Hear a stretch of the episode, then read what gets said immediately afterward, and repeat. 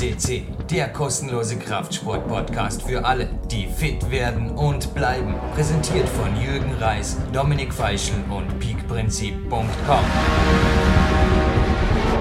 Jürgen Reis begrüßt euch live on tape an einem Trainingszeit-Millionärs Mittwoch irgendwann in einem goldenen Herbst, wo wir das aufzeichnen. Ja, mehr oder weniger, was haben wir denn jetzt schon? 15 Uhr, den ganzen Tag am Olympiazentrum verbracht. Und wenn ich euch jetzt erzähle, wenn ich dort alles gesehen, respektive gegrüßt habe und sage, hört euch die Podcasts an, da habt ihr ein bisschen Arbeit hier. Vor den Kunstschuhen Max Damecker, Michi Fußenecker, deren Trainer Lubo Matera, die Eva Pinkelnick und am Schluss noch ein Laurin Böhler in der Athletensauna wird der Weg gehen. Ja, ja, elf Jahre PowerQuest C feiern wir heute.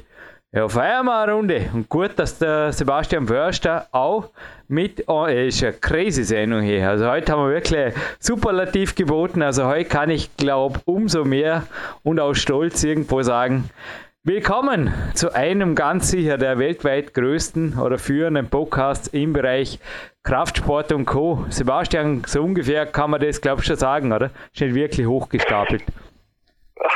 Ja, erstmal herzlich willkommen an alle PowerQuest CC-Hörer und Jürgen, ich glaube halt auch, da jetzt elf Jahre, das ist halt schon ein super Weg und auch ein gebührender Interviewpartner heute auf dem Podcast und wirklich einfach auch super. Ich habe ja, nicht von der ersten Stunde an ähm, damals begonnen zu hören, aber ich glaube, ich war dann ab Folge 24, 25 irgendwann ähm, wöchentlich dabei und regelmäßig dabei und es ist halt einfach ein super Projekt, was du damals zusammen mit Dominik Feischl ins Leben, in, ins Leben gerufen hast und er war auch der erste, der unseren heutigen Interviewpartner damals auf PowerQuest CC interviewt hat. Dementsprechend, ja, kommt irgendwie alles zusammen in dieser Interviewsendung oder in dieser äh, Sendung. Und ja, ist einfach, ich bin gespannt auf die nächsten elf Jahre.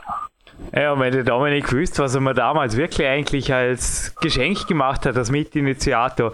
Ich habe damals auch so Sprüche von ihm gehört, so viel krabbeln, was würde aus uns werben, wenn wir viel krabbeln? Ich krabbeln inzwischen nur noch durch die Wohnung. Also ich habe einfach hier den Paketfußboden, das ist meine Krabbelzone. Da wird normalerweise, wenn jetzt gerade eine Cappuccino-Taste irgendwas manövriere, wird gekrabbelt. Also ja, wenn ich irgendwas tragen muss oder so, wird immer gekrabbelt. Und jetzt auch hinter hinterher, ich meine, ich bin heute nicht das Thema, gell? Über meine zwei Stunden jetzt im Stadtbad, im Dormener Stadtbad, wo 50 Minuten nur unter Anführungszeichen geschwommen wird. Ist für mich übrigens ziemlich lang. Also Alternativsport tut man super gut.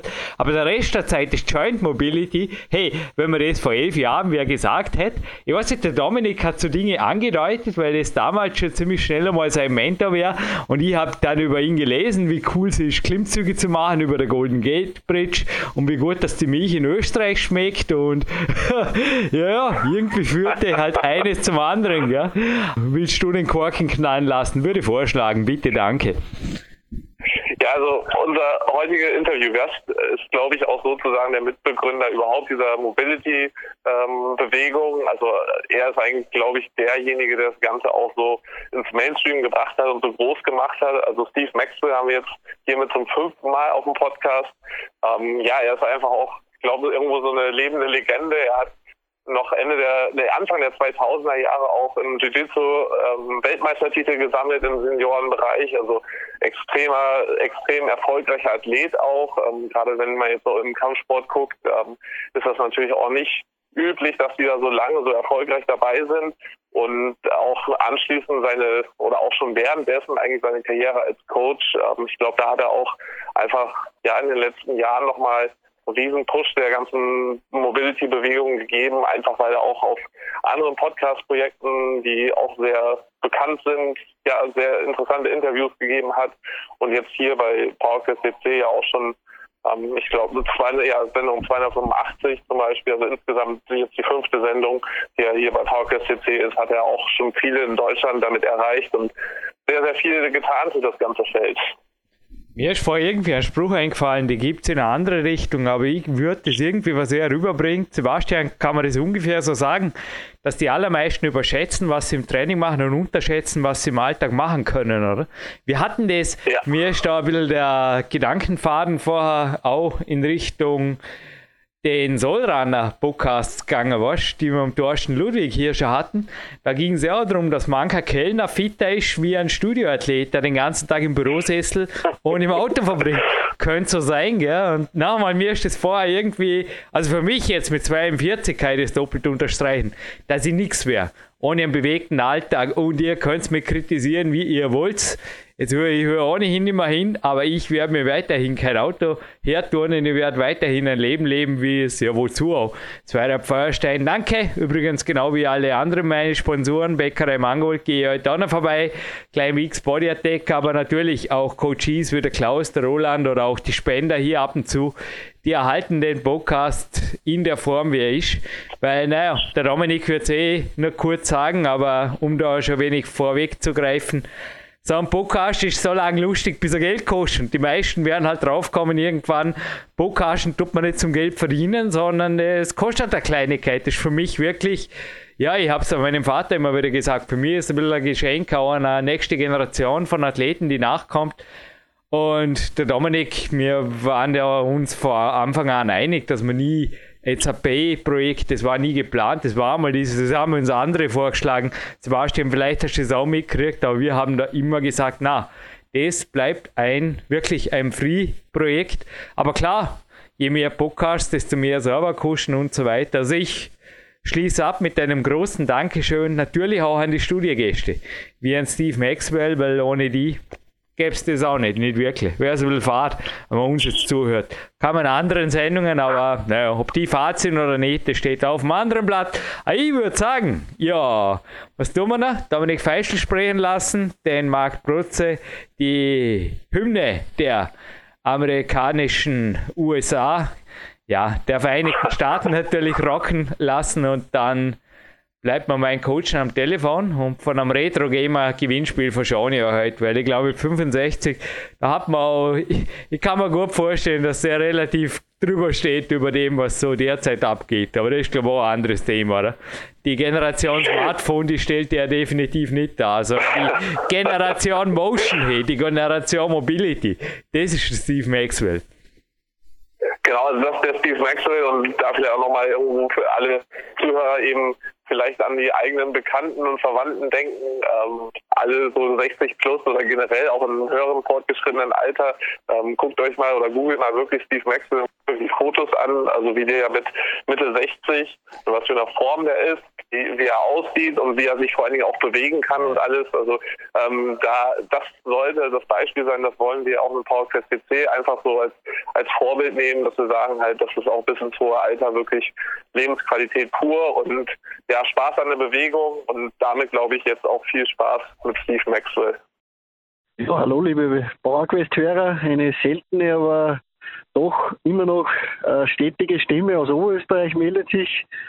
Äh, ja, äh, Steve Maxwell war vor wenigen Wochen bei mir zu Gast.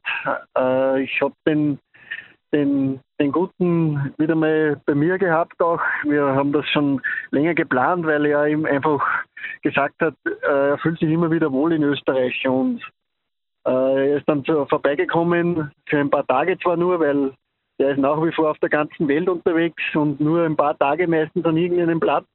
Das ist wirklich ein moderner Nomade.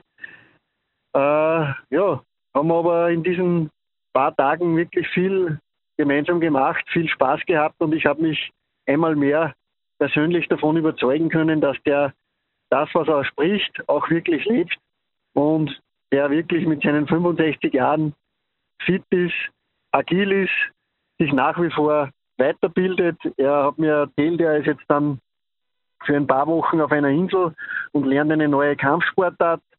Also das, glaube ich, ist auch ein Erfolgsgeheimnis, dass der nie aufhört zu lernen auch und immer dran bleibt. Das ist, glaube ich, etwas, was jeder für sich auch mitnehmen kann. Man lernt nie aus, man weiß nie zu viel, aber man kann immer irgendwas Neues von irgendjemand anderem irgendetwas besser lernen. Also das ist auch so eine Sache, die ich mir mitgenommen habe und gleichzeitig auch habe ich mir von ihm auch wieder das einfach auch gesehen, der macht einfach Prioritäten. Das heißt, dass er, wie er im Podcast auch sagt, seine Schritte geht, dass er sich bewegt, dass er sich mobilisiert täglich. Das gehört dazu wie Zähne putzen.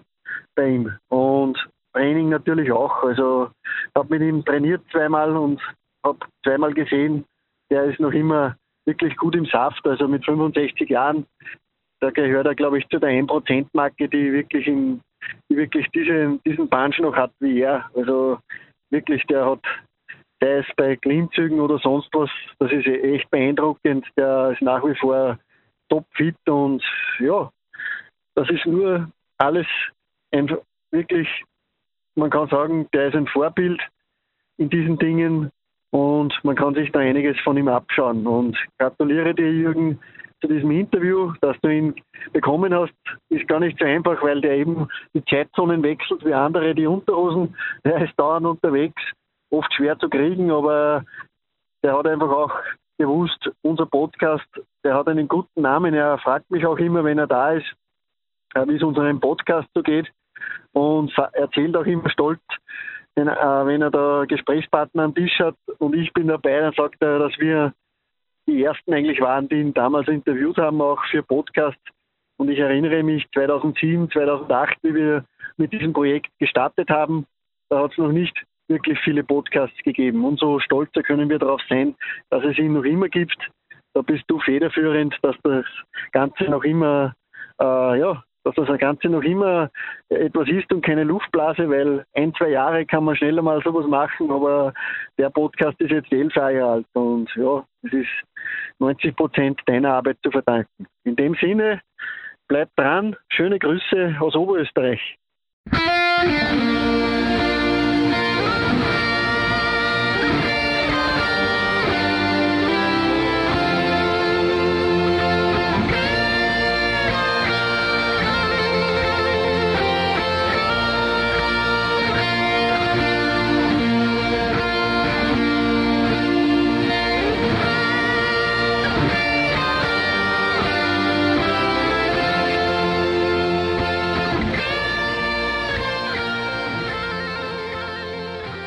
With the national anthem of the United States of America. Again, Mr. Steve Maxwell, live on the phone from Greece. Hello, Steve.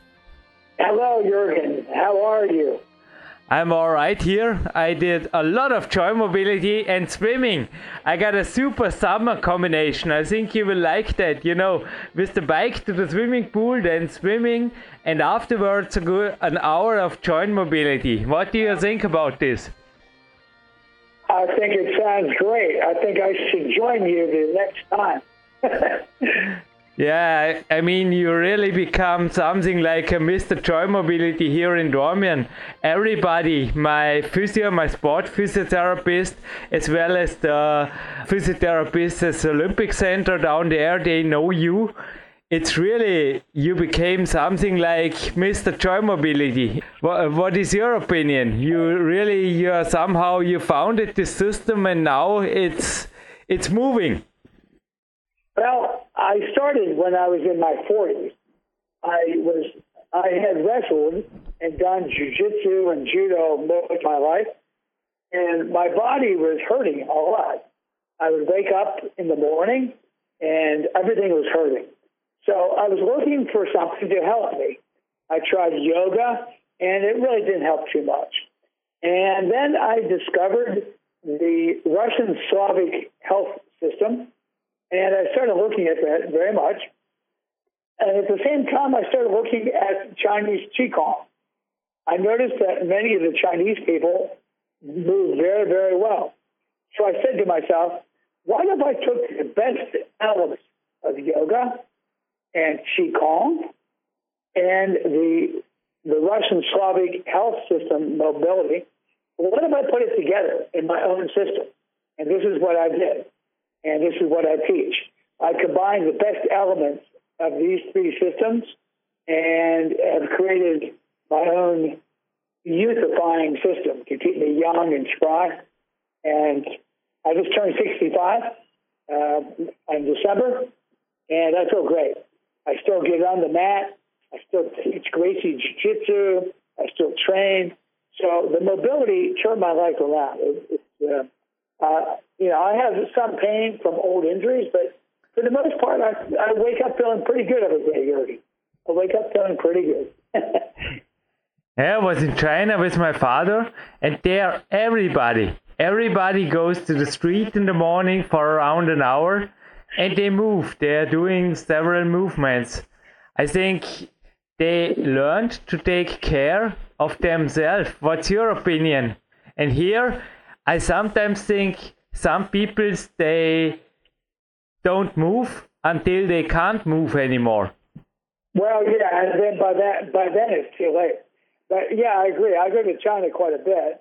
Uh, I have a Qigong teacher that lives in Shanghai. Uh, I'm going actually again this year to Beijing and Shanghai to teach uh, seminar. And one thing I like about China is um, anything goes. you can do any strange thing, and it's perfectly acceptable. And you see some very strange things out in the parks, in the streets. But you're right, everyone's moving around. It's quite wonderful. And I, I think they're onto something. I think where the Chinese are missing an important element, you must include strength training. Joint mobility is good, but it does not substitute for strength training. You still need both if you want to age well and be able to move well. You need to keep your muscles and joints strong. So the Chinese, they're not so good with the strength, but they do really good with their Qigong mobility. But I think if they used more strength training, they would be much better off. Mm. Yeah, I also love, I don't know, somehow I love all kind of sports. I love endurance sports, joint mobility, but for sure my sport is the climbing. But also you, yeah, you are from a fighter background. I mean, strength training. What what role did it play in your sports, and how do you train? If you tell our listeners maybe a perfect training week as you train now. Well, of course, I'm at a different stage in my life than many of your listeners. As I say, I'm in my 60s. So I my training would look different perhaps than someone in their 20s or 30s. But the same principles apply. Uh, for one thing, all training works. Everything works to an extent. But so many people are damaging and destroying their bodies through their training. For example, CrossFit. Many people are damaging their joints and destroying their bodies. Uh, also, people make a mistake of thinking that using a strength sport like Olympic weightlifting or power lifting or kettlebell sport is a good way to train for, let's say, your sport, rock climbing, or for my sport, jiu-jitsu. It is not. What I'm advocating is general strength training, non-skillular exercises like chin-ups or pull-ups or dips. Um, if you like to lift barbells, it's fine. You can do deadlifts and bench presses and squats, but the idea isn't to lift to be good at lifting. The idea is to use the weights or use the exercises to make you better at your sport. And there's a big difference there. Many people lift with the idea of being a strength specialist, but this is the wrong way to go. What you should do is use the weights to make you better at life better at other things. So for me, the perfect week would be every day walking or jogging. Uh, I'm very much into holding the breath while I walk to decrease my CO2 sensitivity. Um, I would do some form of joint mobility. On uh, one day, I like to do standing mobility. Uh, on the other day, I like to do mobility on the ground. There's a whole uh, ground series where you roll around in the ground. Uh, sometimes I'll add crawls, crawling to this. And twice a week, I'll strength train. I usually like to do chin ups and dips and pull ups and uh, body weight squats, sometimes one legged pistol squats, and this type of exercise, different core exercises. I also like isometrics very much, especially at my age now. Isometrics are a wonderful way to stay strong and it doesn't hurt your joints or damage you. If I'm in a city where there's a jiu-jitsu school, uh, I'll go to jiu-jitsu three or four times a week. and I'll cut my strength training back because you can't do everything, and it's hard to recover. So that would be like a perfect week for me. Every day, mobility, walking, uh, sometimes running, uh, doing breathing exercises, and going to jiu-jitsu a couple of times a week. If there's no jiu-jitsu, I'll do something else like uh, maybe swimming or, or you know, uh, crawling workouts, things like this. And then twice a week, hard strength training. Usually about every third day, uh, third, third or fourth day, I'll do something like this. Sounds very similar to my training. I also switched more to own body weight training the last years because the transfer to my climbing was much greater than yeah i still use some barbells dumbbells sometimes but most of my training is own body weight and i somehow i got the feeling if i do it right it's enough maybe don't know what's your opinion on this i agree uh, it's all you need is body weight training uh, the, the advantage of course is you can do it pretty much anywhere anytime any place uh, I, I'm certainly not against lifting weights, barbells, dumbbells. Uh, you know, this is fine. Uh, even some machines can be very functional if you use them properly. There's nothing wrong with this. Uh, but the most important thing is to do some form of strength training. But I'm with you. I love combining body weight exercise with isometrics. Uh, I've been using this type of isometric called a timed static contraction where you can track against an immovable object. I travel with a strap. It's like a like a furniture strap, and I use this to do various exercises with, and in combination with my body weight training.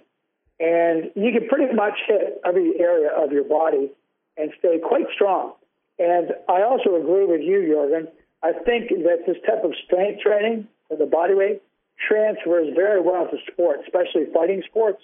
Um, I can see with your climbing for sure, but for combat sports like judo, wrestling, submission wrestling, mixed martial arts, um, it has a fantastic transference. I've talked to many fighters all over the world, and many of the fighters are changing now more to body weight and less barbells. I'm not saying that barbell training doesn't work. I'm just saying that it's a lot more convenient and a lot less chance of injuring yourself when you use body weight. But don't get me wrong, you can still hurt yourself doing silly things with body weight training, especially if you're trying to do feats and stunts and tricks and things. You know, you you can you can definitely damage your shoulders and your elbows and knees and such.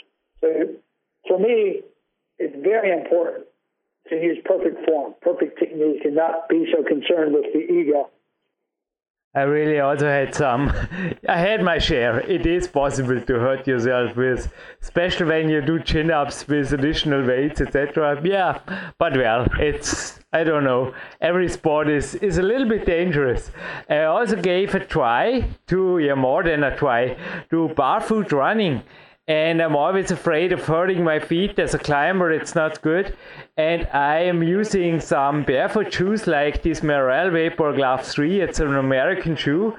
And I also feel that this is with a super, with a good technique. I don't say that I have a super technique, but I became a little bit, yeah, aware of it the last weeks.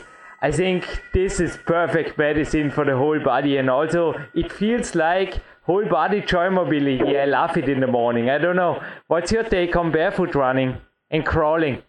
Well, I'm very, very much into minimal shoes. Uh, I use a UK company. It's called Vivo Barefoot. Oh yeah, I've heard they make, yeah. they they make wonderful shoes, absolutely fantastic. Uh, I travel with three. I, uh, one is a pair of trail shoes, and I mean, literally, the shoes are so minimal. I can roll the shoe up and put it in my pants pocket. Swear to God. And I also have a pair of barefoot sandals. I like to run in these sandals, like the Tarahumara Indians, you know, in Copper Canyon, Mexico. Uh, the uh, uh, it was written about in that very interesting book, Born to Run, where uh, Christopher McDougall talked about an Indian tribe that ran as part of their tribal rituals. And they would literally run hundreds and hundreds of kilometers and they would never have injuries. And yet, he, as an American, was wearing very expensive shoes. His shoes were, you know, like 150 euros or more, and yet his ankles and knees were always bothering him. And he was saying to himself, how can these Indians run so much and never be injured? So he started looking at the way they ran, their foot mechanics, uh, and so forth. And he realized that it's the shoes that are helping cause the damage in many people. Yeah. So he he started going more and more minimal, and got to the point where he was running completely barefoot. And he was the man that taught me about barefoot running. And after I read his book, I went to his house and he gave me some really good pointers on how to get myself away from shoes. And I've been a fan ever since. And I, I've, the shoes that you're wearing, the Merrell Vapor Gloves, they're really good. I used to have that shoe, but uh, I, I switched over to Vivo, but they're all good. Uh, there's two German shoe companies which are quite excellent. One is called Senmatic, and the other one is uh, um, Sole Runner. Sole Runner. Sole Runner, I'm using all day. I'm always using Sole Runner since, since years. People sometimes watch me when I'm shopping or they look at my shoes because they look a little bit weird. And I love Sole Runner. I also have the Sole Runner Winter, uh, the winter shoes. I can use them in winter. And I'm I guess I'm 90%, when not even more. Now I think 100%. 100% a day barefoot in socks or with these minimal shoes. And Stevie, I tell you, my feet became very, very good and strong. And I had the same problems before, like your friend. I was hurt in the knees, in the hips, in the back by jogging with expensive American jogging shoes. Yeah, me too. And it's very interesting. Uh, I also find that I have much better perception, better balance, um, and my back and knees feel uh, wonderful also. Yeah. Oh, by the way, there's a Polish shoe you might want to check from Poland. It's called Tadeevo. Uh, here in Greece, one of my friends has a pair. They're quite excellent. Tadeevo. So it looks like in the EU, you have a chance to get very nice barefoot shoes. The two German shoe companies we talked about, uh, the Vivo Barefoot. Uh, there's a flagship store in Cologne, and there's also a very nice uh, Vivo store in Berlin where they have many nice shoes. That's where uh, I bought uh, my sandals. And then, of course, you can always order Senmatic, or you know, you can always get the uh, the Sole Runners online. Uh, excellent. But uh, what a lot of people don't, what a lot of people don't understand is if you're wearing any kind of heel, if your heel is raised higher than your forefoot, uh, you can't walk a normal gait. You you you your walking is is thrown askew, so that uh, you don't walk like a natural man. If you look at a natural man, uh, they don't walk like people in the city in modern cities. They they reach out with the with the toe and they land on the on the, the forefoot, and then they roll on through the arch, and then roll off. And the heel makes contact, but they, they first reach out with their toes.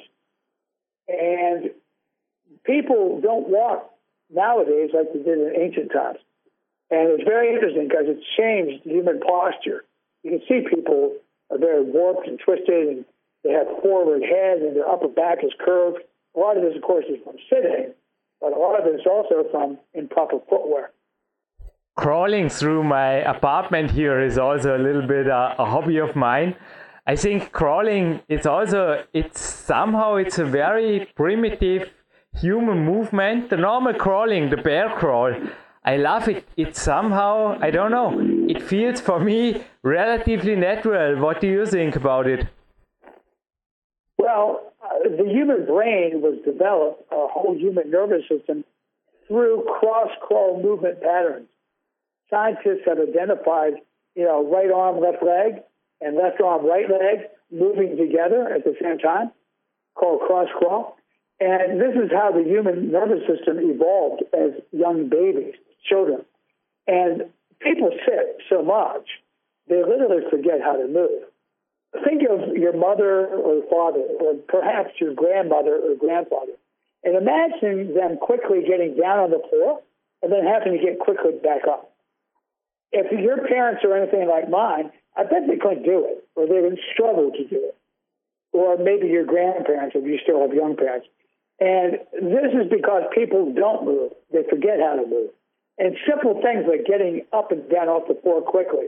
Or many people, uh, as a matter of fact, leading cause of death for people over 70 years old is falling because they, they have poor balance. So crawling can reestablish all these basic movement patterns that you had as a young kid, as a baby. It improves your gait for walking. It improves your running gait. Uh, and it also uh, rebuilds the nerves in your in your brain and your body, and you can reclaim lost movement patterns through this crawling. So, of course, as a jiu-jitsu man, I'm constantly on the ground rolling around with uh, my students and you know playing this game. And but when I when I can't do jiu-jitsu, uh, I, I use a lot of crawling as a substitute. When I'm doing jiu-jitsu, uh, crawling is actually part of jiu-jitsu. You know, there's different creeps and crawls in the mat. But uh, yeah, I find it is excellent therapy for reestablishing lost movement patterns and help mobilize the spine and the hips and the shoulders. Absolutely. What I wonder, Stevie, in Austria they did some studies in senior gymnasts with MRI, and they found arthrotic, uh, yeah, joints, especially in the shoulders, and they wondered how they can move and doing the gymnastic workout so fine. And they found out it's because they do it. and I ask myself today if they ever did something with you, you know, looking for joints, they are maybe really in big troubles, and you say, no, normally I'm fine because I'm moving them. Yes, that's the key. If you don't, you know, the old saying, use it or lose it. You have to move, and you have to get up from the desk. And of course, I I do a lot of work online. I, I have uh, clients for online uh, training programs and diet programs. Uh, so I spend a lot of time on my iPad, but I make sure I set uh, a, a, timer to remind me to get up every 30 minutes. And I march in place. I do some joint mobility. Uh, sometimes I'll crawl across the room just to keep my movement pattern. I'll get down in a deep squat. It's amazing how many Americans cannot squat without their heels coming off the floor they can't get past halfway. So I'll go down in a very deep squat like a little kid and stay there for, you know, like uh, uh, uh, a minute or so just to keep my hips balanced. So I think it's important for people that are uh, stuck sitting for their work to make sure they uh, set a reminder, a little timer, maybe on their, on their iPhone or even on their computer, and have a little alarm go off every 30 minutes to remind them to get up and move around. Otherwise, they're going to find that they become very immobile and their posture will be really bad and they're going to be in a lot of pain. Uh, I myself, I set a timer six minute work and four minutes break. This in the moment works for me best here on the computer. That's why I don't spend a lot of time there because it's pretty boring. I like to go outside. Wow, six four. Wow, that's pretty good here. Yeah, in, in the morning I need it. I need it. When I'm here and I want to climb, I need after six minute work and I'm doing four minutes of joint mobility, I go outside and feel perfect. And if I do, I don't know, maybe I'm a little bit over focused on a computer, but it's for me, it's I don't know. My body don't works in front of the computer. It's driving down. Everything is going down. You're you're gonna laugh, but I'm talking to you right now and walking all around my uh, hotel room. Yeah, I'm standing. I, I'm doing chair mobility. I have a mat. I have no chairs inside my office. No chairs. Just a gymnastic ball and a, a huge mat and a soft pillow where I can do some exercises on my knees. This is how I work. That's funny. Uh, yeah, I'm doing the same thing. I'm walking back and forth between my room and the other room, hmm. and I discovered that uh, the brain loves figure eight patterns. There's been some very interesting research written about this figure eight, and uh, the the brain loves the figure eight or spiral. And uh, I'm just walking these figure eight patterns around the room while we talk. Uh, I'm talking off my iPhone, and I have earphones in. And as I pace and walk, it helps me think. And my brain works better when I'm actually moving as opposed to just sitting down. So it actually ends up being much, much, uh, much better. You're, you're quicker on your feet. You can think better. Uh, everything is better.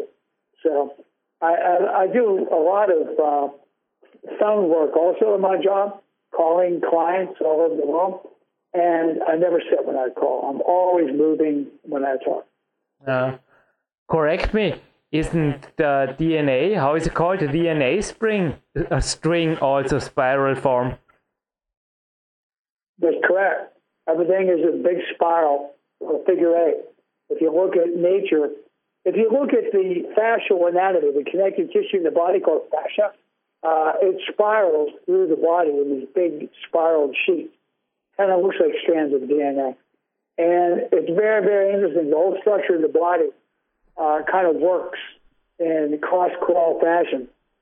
You have the left hip is connected to the right shoulder, and the right hip is connected to the left shoulder with a, a cross ligamentous structure of fascial tissue. And it's really interesting how uh, right and left side, uh, it's like spiraled sheets of connective tissue.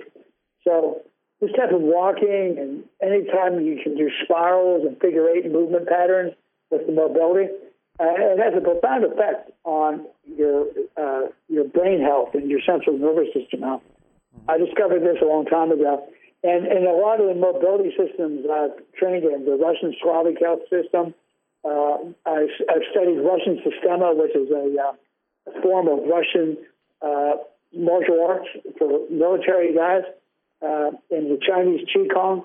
There's 37 different types of Qigong in China, by the way, many, many different.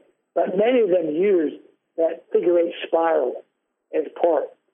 It was discovered thousands of years ago. Brain was figure eight. But Stevie, allow me back to the question I asked you about the analysis they maybe also did with you with MRI or maybe X-ray because you had a lot of injuries, correct me. And was there maybe some point where doctors said, okay, uh, there is a joint that is, yeah, that is broken or that is just can be fixed by surgery whenever? And you said no i will try another way and you succeeded. You know i want to give some hope to people with maybe arthrosis or things like this because also my physio say there are ways and you are a perfect example. You're not maybe you too but your your school your mobility system is a perfect example how to make a live maybe with arthrosis worth living. Well the uh, a lot of arthritis is due to calcium deposits forming in the joints. So obviously, people have to be very careful with their diet and not eat a diet that's too acidic and more alkaline. Uh, that's one thing.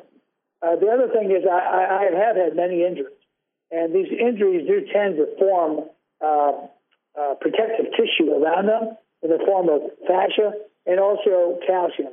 And I've had some damage throughout my body to my spine, my shoulder, my neck, my back. But through the joint mobility, I'm able to keep myself pain free. And I did go and have uh, an MRI at one point. And of course, you know, doctors have no answer or no cure. They can do surgery and they can give you painkillers in the form of drugs and medication. But frequently, these drugs cause more harm than good you in the United States there's a terrible problem right now with the opiate epidemic. People become addicted to painkiller drugs, and it's a it's a big problem. Maybe in the EU, in the EU also, people become addicted to painkillers. So sure. this is not the way to go. And these drugs can destroy your liver, your kidneys, your enzymes. So I started, I, I decided I did not want to go have surgery. I've read many, many bad things about surgery.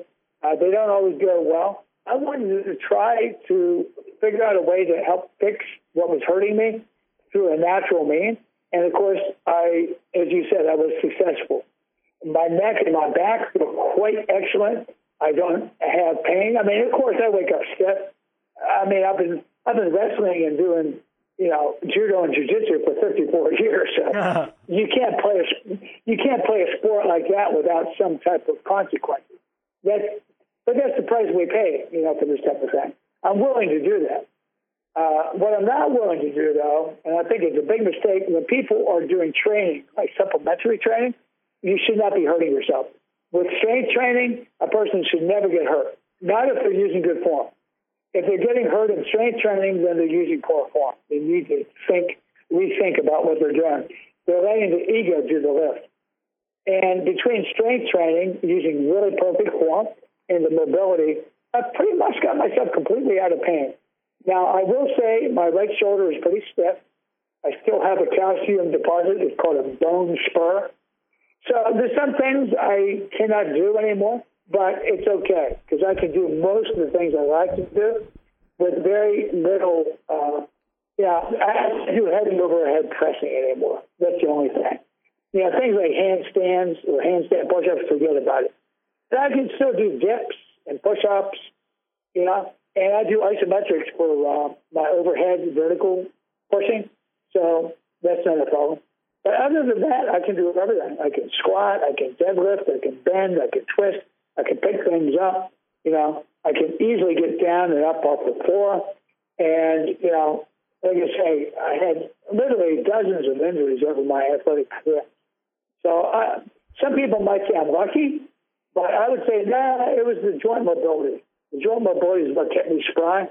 I used that to rehabilitate myself. And by doing the joint mobility regularly, I find it also protects my joints. It helps keep me protected. Mm. What do you do for recovery? How long do you sleep, and what other methods maybe do you use to recover better? Uh, well, recovery is pretty much set at the cellular level. You can't really rush recovery. Um, and as I say, you know, exercise doesn't really produce the results. It's during the recovery that you get all the results from exercise. So exercise is, is merely a stimulus. Uh, as a matter of fact, exercise is a stress. The body perceives the exercise as a threat to its survival mechanism. So the body will compensate in order to meet that stress. If the stress is too great, the body won't have time to compensate, and you end up in a chronic state of tiredness and fatigue all the time. So it's important that people get their rest in between. So that's why it's important not to train hard every day. Give yourself plenty of time to recuperate. And the most important thing for recovery is sleep, even more important than diet. If a person's sleep deprived, they have all sorts of stress hormones and they go into fat storage mode. It's very hard to lose body fat and hard to stay lean, hard to stay focused when you're sleep deprived. So that's number one. Of course, number two is diet. And I follow the, uh, the guidelines set forth by Dr. John Tilden, who is the turn of the American physician. And he wrote a very interesting book called Toxemia Explained. It, toxemia is the root of all disease.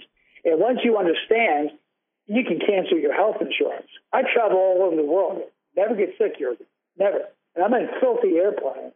I mean, the filthiest, most germ-laden surface is airplanes, and I'm in them all the time. Yet I don't get sick. Why? Because my immune system is strong.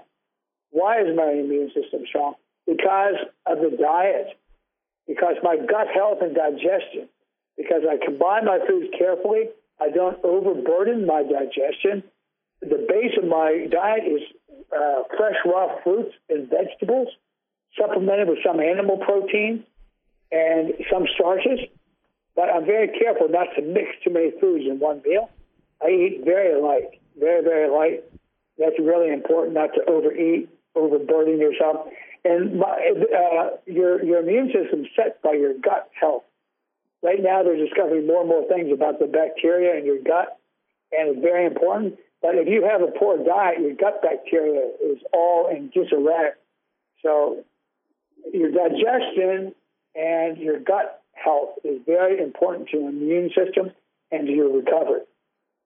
So between sleep and eating an extremely good, uh, nutritious diet, uh, and keeping a calm, tranquil mind, I, I, I meditate and pray every day, and I give gratitude to my higher power, and I make I make sure to concentrate on the things I want, and not spend time thinking about the things I don't want.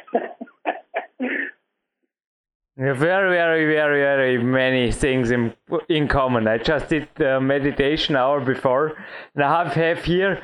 It would be awesome to bring him to him when you are here. I have an alternative specialist. He is also into homeopathics. I don't know what you think about this, but I had my last flu. I think I was 19. Yeah, I was 19 years old. That's when I was last time really sick. I don't think that also the immune system, it can be somehow trained and as you said, built up with good nutrition and maybe supplements you need from time to time when it's necessary. Well, I, am not a big believer in supplements or things that cause imbalances. I don't think man knows more than God. God I mean, I mean, I mean vitamins and, and things like this. Nah, I, I don't believe. I, I think that man-made supplements uh, don't have any real place. I don't think anything. I used to. I used to. Actually, uh, I'll be honest with you. Uh, about 25 years ago, I used to spend, well, even less than that, more like 20 years ago, uh, I used to spend almost $320 a month buying supplements. And I finally just realized this is a lot of money, and is it really helping me? So I went off all the supplements, and I didn't notice one bit of difference. As a matter of fact, I felt better when I stopped all the supplements. And then I started reading more and more research, and research indicates that even a multivitamin can be very harmful to your health because it's man-made and it's imbalanced.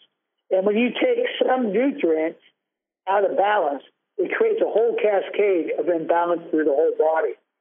So people just don't know enough about biochemistry to start making these vitamins. It's enough to make synthetic vitamins and minerals. I think you're better off just getting your nutrients through a natural diet. That's just my opinion. Some people have had success with supplements. I say, if you believe it, go for it because an awful lot of what works has to do with belief system, you know? Yeah. As I said, I take it when I got the testings from this alternative medicine specialist when I'm in a deficit, as example in vitamin C, and also homeopathics. I think they help also on another level than supplements. This is my take on that. I don't know, but yeah, I think you are really on a yeah, you are on a master state there.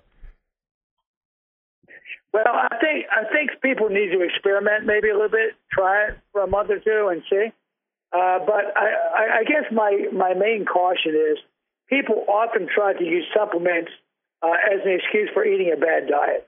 Mm. You know, they'll take supplements and then go and have a pizza or something, or you know, they'll they'll uh, they'll they'll take supplements and go out drinking or something. You know, mm. so you know, supplements are just that supplements, and it, cannot it cannot substitute for a really really good good uh, nutritious diet. Mm-hmm. Uh, let's give the listeners maybe a little bit of an overview as one of the last questions. How many hours per week would you say you work out? How many hours are joint mobility? And also for me, interesting because you told about the meditating and everything before. This also saves night sleep. How long do you sleep at night? Uh, usually about six and a half hours. I'm very careful never to breathe through my mouth. Uh, mouth is for eating, nose is for breathing. Many people, they are mouth breathers. It's one of the most harmful things a person can do. So a person needs to train themselves to breathe only through the nose. And in the beginning, when I first learned about this, uh, I, I followed a technique where I tape my mouth shut at night. So I had no choice but to breathe through the nose. And I have many of my clients either tape their mouth shut when they train or hold a mouthful of water when they train. So you're forced to breathe through the nose. Nose breathing makes you much calmer. When you breathe through the nose, you stay in a calm state. When you breathe in the mouth, and you make noises when you train, gulping, screaming, you know, some people make a, a lot of noise. Uh, it creates uh, stress in the body, and you get stress hormones because you're mostly breathing into the upper chest. And you're also emitting valuable nitric oxide. Nitric oxide, NO, helps dilate the blood vessels and help blood flow through the whole body, through the organs. So if you breathe through the mouth, you're missing the production of NO, and you're not getting the dilation. So it's a stress on your circulatory system and heart. So just by learning to breathe properly, you can become calmer and more serene and more peaceful. And when you breathe through the mouth, or some people will still breathe through the nose, but they breathe in the upper chest. When they are upper chest breathers, they uh, are in a, a chronic panic state. Your upper lobes of your lungs are shallow breathing, they call it. This is where the panic stress receptors are. So you put yourself in a chronic state of stress when you do that. When you breathe through the nose into the lower lobes of the lungs, this is where the calming receptors are. Rest and digest. Upper chest, fight or flight. So if you're in chronic fight or flight all the time from shallow breathing, breathing through the mouth, you can't stay calm or be peaceful. You're always full of fear and anxiety. So the first step to meditation is learning to breathe. And then the second one is to learn to clear your thoughts. Not every thought that passes through one's mind is their own thought. Many of these thoughts come from the collective. The collective is the sum total of everyone's thoughts. Some places have a lot of fear. You know, you go to certain countries and you get off the plane, you can almost feel the fear vibe in the particular place. So you have to be careful that when thoughts go through your mind, you have to realize that sometimes this thought didn't come from me. You know, it came from outside of me. And you start to reject negative thoughts and you start to accept good thoughts. And you, but the first thing is you have to become aware that you have a constant state of thoughts flowing through your mind. And some people would say, well, so what? But it's what you think about is what you create. So if your mind is constantly focused on fear or worry or no money or you know no love or you're worried about politics, oh my God, Donald Trump is the president, and you're always constantly worried about these things, you can't stay calm. And your mind will be focused on the negative. You can only attract negative circumstances to yourself people don't realize that they have a tremendous amount of power to attract beauty and goodness and love in their life. And it all starts with controlling your thinking and not allowing negative thinking to overtake you. And it's hard at first. And a lot, a lot of people have never heard this and they think, wow, you mean things just don't happen by random or, you know, uh, accidents? I don't believe in accidents. I believe everything happens for a purpose. And I think that the universe works with mathematical precision. And everything happens exactly the way it should, exactly when it does. And people that believe the way I do, and there's many of us out there, I don't believe in injustice anywhere in the universe. I believe the universe is neutral. It's not just, it's not unjust. What happens to people is a result of their own karma and their own thoughts. Some people might say, oh, but how about babies that are born into this world? Isn't it an innocent child? Well, I believe in karma and I believe in past karmic debt. And I believe that we get born into this world with past debts from other lives. So if you don't believe in any of this stuff, it's going to sound strange. But for me, I've been looking and studying for a long time. And I seriously believe that there's no one who's innocent, not even a newborn babe. We all come into this world carrying karmic debt that needs to be paid off. And death is not the worst thing to happen. I do believe in the hereafter. I believe in the eternal soul. I believe that the thing that makes you, Jürgen, and me, Stephen, lives forever and never dies. And getting in touch with that higher part of myself, it's not my body, it's not my name, it's not what I do for a living. It, it just is. It was here before me and it'll be here after me, after this body dies. And that's by when I get into my meditation, I get in touch with that part of myself. And you can you can really attract goodness and beauty in this life, and realize that this life is pretty much an illusion, really. it just we're just passing through, you know. And once you learn your lessons, you can get off the wheel and you can go to a higher place. And Christians might call that heaven. Uh, Muslims might call it paradise. Yeah. So this is my own belief systems, and my meditation is all geared towards that. Hmm. Sounds that even in this part we are reading the same books and have the same studies. even so, I keep it outside the podcast, my religious part, but it's really it would be an honor to have you as a guest here in Dornbirn. You're invited, and well, I let you the last minute for sure. Where can people find you? Where they can book you? And I just say, as the host of PowerQuest CC Jürgen Reis, it was also today an honor, and I am already in my mind, and a minute later in reality in my Sole Runners and outside again. walking around the room. I've already trained. Uh, you asked how long my uh, routine is. I spend about a half an hour doing uh, head massage, tongue scraping, tooth brushing. I do a technique called oiling where I switch oil for 20 minutes. Um, I do a neti pot rinse my uh, sinuses and nose out with saline solution with a little pot of water. And then I do some qigong and uh, a little bit of mobility while I'm still in the room. I take an ice cold shower every day, although here in Greece, the water's not very cold, so not very challenging. And then I, I work a little bit online.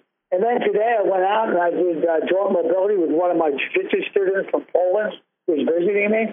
He's one of my brown belts, and I'm trying to bring him to black belt. And we did mobility for almost 55 minutes. And then we wrestled uh, and did some jiu-jitsu. And we also practiced weapon disarms. Today we spent 30 minutes taking away a pistol when someone's holding a gun on you. Uh, there's ways that you can take it without getting shot. And then I walked back uh, to my room and uh, ate, had a little nap, and then uh, I woke up and did some more, a little bit more mobility. And then I've been walking. Uh, let's see, how long we've been talking for almost an hour. So I've been walking this whole hour, back and forth around the room, shaking, shivering stopping, doing some mobility. So that's like a, a very normal day for me. And I, I wear a fitness tracker, by the way. I really advocate people track themselves. And I try to get a minimum of 11 to 12,000 steps every day. I, I would recommend most people get at least 10. And if, if you don't want to do a fitness tracker, at least walk at least three 10 minutes. Three 10 minute walks, brisk walks a day is almost the same health benefit as getting 10,000 steps. But that's very normal for me. It's a very normal kind of schedule. And then um, in about another hour, I'll probably have my last meal. I usually have a very light supper. And tonight it's going to be chia seed pudding made with coconut milk and a little bit of raw honey, and a couple pieces of dry fruit. And then I have um, some locally grown cherries, peaches, and nectar or apricots that grow in the trees. My girlfriend went out and picked them right off the trees. so it's a as natural as you get. So I'm going to have two peaches, two apricots, and some cherries, and then wait for about 10 minutes and have my chia seed pudding, and then walk around a little bit more, maybe go down by the beach, look at the waves, and then come back and go to sleep. That's the day with Steve Maxwell. Thank you. Thank you very much for this interview. You're welcome. Thank you. You're welcome. Until I soon. appreciate you having me on. And so uh, auf Wiedersehen and Dankeschön. I hope to see you again soon.